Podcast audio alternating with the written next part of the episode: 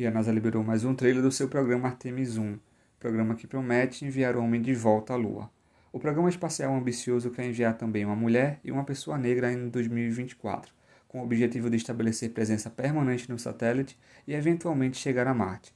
O Brasil é um dos países que faz parte do programa, o único da América Latina, juntamente com Coreia do Sul, Estados Unidos, Itália e entre outros.